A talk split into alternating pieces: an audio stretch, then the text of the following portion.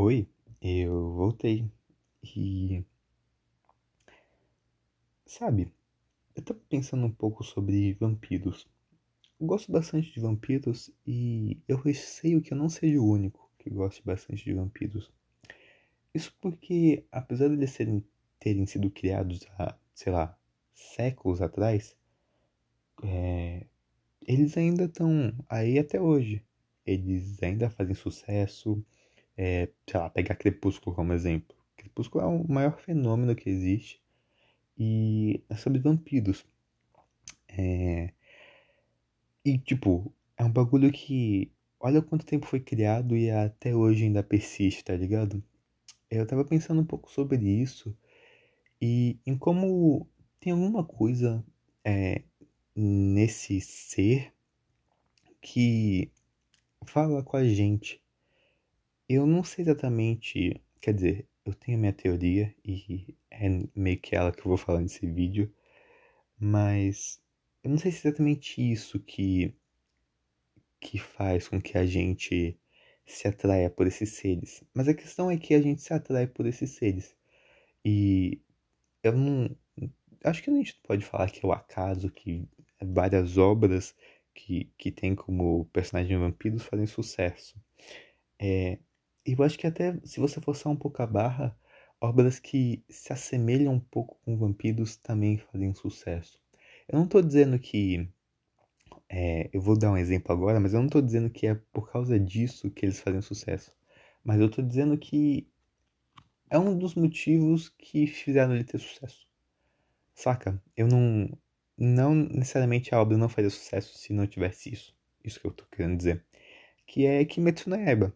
É, eles têm todo esse negócio de demônios e tal, mas no final das contas, os demônios, eles fogem do sol, né? E, porra, isso daí é um clássico dos vampiros, tá ligado? E, então acho que tem tipo uma relação assim, talvez uma relação meio oculta, mas eu ainda acho que algo está relacionado a, a esses demônios e vampiros e obra ter feito sucesso. Mas, apesar de olha, todos esses anos terem passados e até hoje fazer sucesso, Vampiro, não é a mesma obra que está fazendo sucesso. Não é lá o Lanstock, que foi o primeiro? É, não, não sei, mas não, não é a obra dele ainda que está fazendo sucesso, tá ligado? é, esse, esse, esse ser, digamos assim, ele, ele foi muito bem feito, mas assim como tudo na vida, assim como tudo que é que vira mídia, é, o, o vampiro ele começa a refletir o que as pessoas estão sentindo na, naquela época. Talvez na época que o vampiro era aquele cara que ficava na, na castelo isolado, é, que não, não via a luz do sol, tudo isso, talvez naquela época falasse alguma coisa, sei lá, às vezes existia muito castelo abandonado por causa do, do feudalismo e o pessoal vira, vai pros reinos de novo, depois, né? E aí talvez ficaram uns castelinhos ali e o pessoal tinha cagaço disso. E talvez conversasse com o pessoal da época. Mas hoje em dia isso não funciona muito, tá ligado? Falar sobre um, um ser que vive em um lugar isolado, num castelo, assim, pode até ter, pode até funcionar é, se for bem contada a história e tal, mas isso não comunica com, com a gente hoje em dia. Tanto que eu acho que Crepúsculo ele fez sucesso porque ele comunica com as pessoas da época. É, não sei exatamente muito o que comunica, mas talvez seja por causa dessa linguagem adolescente e talvez esse negócio de não se entender muito bem, saca? Se você, você talvez a, a Ellen, Ellen Maia, é alguma coisa Maia, ela, ela fez tanto sucesso porque ela, ela assimilou os jovens, os adolescentes com vampiros, que são meio que criaturas estranhas, que ao mesmo tempo elas estão vivas, mas elas são mortas, e talvez por isso que tenha tenha gerado tanto interesse assim, nas pessoas fez tanto sucesso. Não sei, uma teoria que eu joguei aqui agora. Mas fez sucesso e com certeza ela comunica com as pessoas da época. Porque se não comunicasse, não teria ficado marcado na história. E meio que tipo tudo tudo que tudo que as histórias é, contam, as histórias contemporâneas contam hoje em dia, elas têm a ver com a nossa sociedade de hoje em dia. Até as histórias de época, é, como sei lá, Stranger Things, que se passa nos anos 80, ela, ela ainda se comunica com, a, com as questões de hoje em dia, que é o caso do, sei lá, comunismo da quarta temporada. Ah, isso ainda comunica com alguma coisa que a gente tem na nossa, na nossa sociedade, tá ligado? Essa questão política. Isso ainda existe hoje em dia. E é por isso que, tipo, é, isso, isso foi falado. Porque ainda é da nossa cultura. E se é da nossa cultura, a gente quer falar, a gente quer interagir com ela. E pensando em tudo isso, eu, eu fiquei pensando que como eu poderia adaptar as histórias de vampiro para hoje em dia? Como que eu poderia conversar com a sociedade hoje em dia com através dos vampiros. O que que como é que eu faria isso? E a primeira coisa que me veio à cabeça é que tinha que ter alguma coisa a ver com a igreja. A sociedade hoje em dia, ela já passou por esses períodos, né, de, de ser é, não religiosa e de volta religiosa e não religiosa de novo, já teve esses períodos. E eu acredito que hoje em dia a gente está num caminho não religioso, a gente está voltando para a ciência, apesar de ter vários picos ali e acolá de, de, de ondas. É, não que seja ruim, tá ligado? Mas é.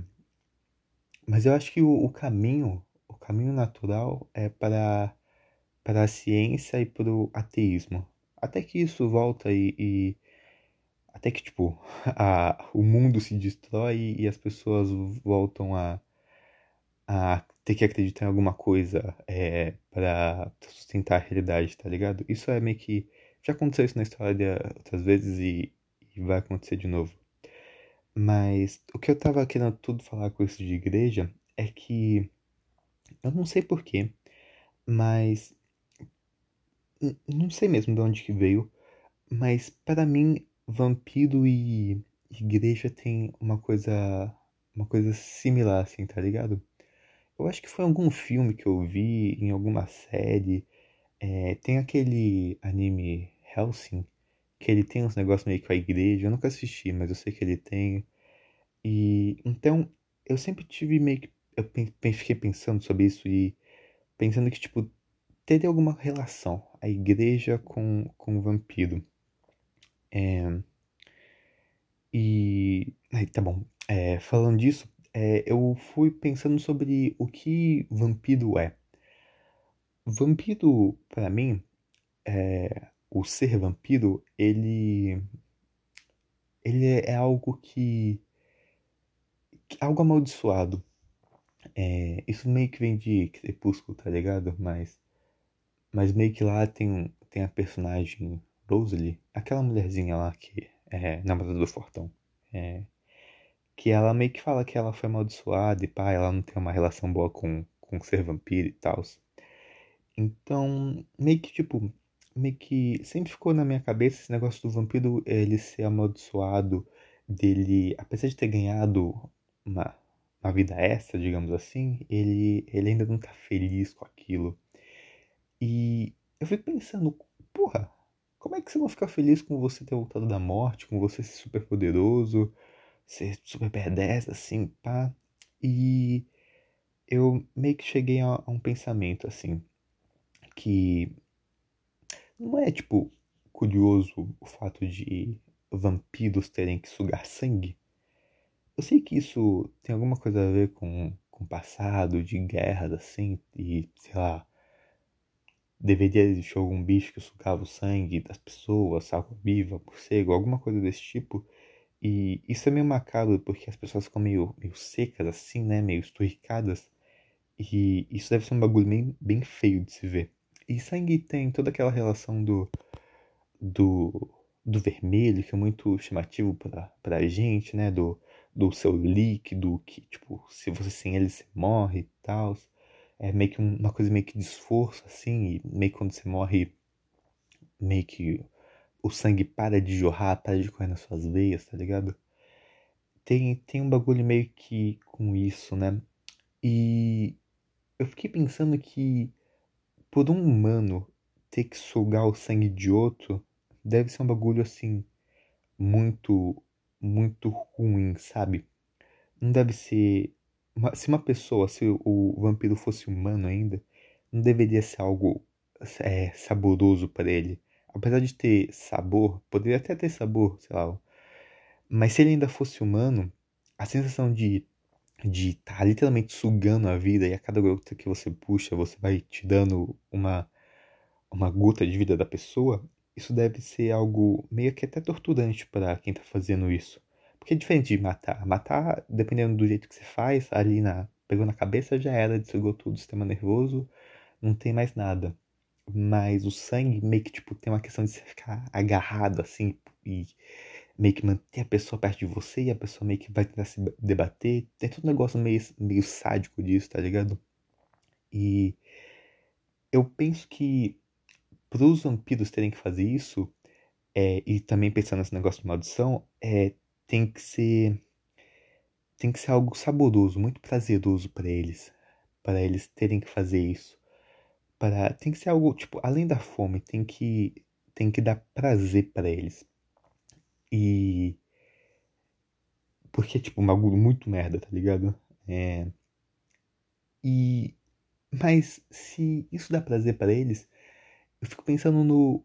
Por que, que eles não têm, satisfazem esse prazer de outros jeitos? É, sei lá, comendo, é, fazendo sexo, é, dormindo. E, e aí que vem o, o bagulho que eu pensei. Talvez. É, talvez não, não sei porque eu tô falando talvez, né? Mas o que eu pensei fosse que é, o vampiro fosse uma pessoa que foi amaldiçoada e ela não tem mais como satisfazer, ela não tem mais prazer na vida. Então ela ela ainda pode fazer sexo, mas ela não consegue gozar. Ela ainda pode deitar, mas ela não consegue dormir. Ela ainda pode comer, mas ela não sente nada, tá ligado? E a única coisa que dá prazer pra esse ser é beber sangue. Tem muito isso em, em, outras obras. Eu acho que na maioria retrata muito sobre isso, do prazer de beber sangue. E, e eu acho que, tipo, isso deve ser a única coisa pro vampiro que dá prazer para ele. O beber sangue. E. E então eu acho que, tipo, pro vampiro de hoje em dia, ele. Pensando no vampiro de hoje em dia, ele só consegue prazer através do sangue. E agora eu vou tentar contar de uma forma meio linear, porque eu tô parando pra pensar, isso daqui tá ficando muito caótico, né? É... Bem, vamos lá. O vampiro que eu criei, ele é uma pessoa amaldiçoada pela igreja é, por ter cometido um pecado. É, justamente esse pecado é, tem a ver com luxúria, talvez. É, e a pessoa, depois de amaldiçoada, ela, ela fica forte, fica todos esses negócios de vampiros, mas ela só consegue sentir prazer através do beber sangue. E, e até por isso que ela fica gélida. Ela não pode ir mais no sol. Porque a única forma dela sentir prazer é através do sangue. Ela não consegue sentir prazer através de um, abaixo, de um abraço quente ou então de pegar um solzinho de manhã, sabe? Ela não consegue sentir prazer fazendo sexo, ela não consegue mais amar, ela não consegue mais comer, ela não consegue mais dormir. A única coisa que essa criatura consegue fazer que dá prazer para ela é beber sangue. É... E pensando sobre, sobre esse negócio de luxúria e sobre como essa pessoa foi amaldiçoada só ter prazer em uma coisa, eu tava pensando que, e, e voltando àquela questão de comunicar com, com os dias atuais, talvez essa, essa pessoa que é amaldiçoada hoje em dia é, possa ser uma pessoa trans, tá ligado? Uma pessoa que que aos olhos da igreja quer meio que fazer promiscuidades, assim, quer, quer um homem que quer virar mulher, uma mulher que quer virar homem, é, pelo, pela luxúria da coisa, pelo prazer de, de, de trocar de gênero, alguma visão parecida com isso, tá ligado? E aí a igreja meio que amaldiçoa essa, essas pessoas a, a não terem mais prazer, a não ser pelo fato de matar outras pessoas. Matar da pior forma possível, que é sugando literalmente a vida delas, sugando o sangue delas. É, eu acho que esse que é o, o vampiro de hoje em dia, tá ligado? Eu, pelo menos você trataria ele assim. É, acho que esse foi o episódio de hoje. Espero que vocês tenham gostado. Eu pretendo trazer mais vídeos, mais episódios como esses, falando sobre ideias que eu pensei, coisas que eu pensei e espero que vocês gostem disso. Eu fico aqui e vejo vocês na próxima. Beijos, tchau e até logo.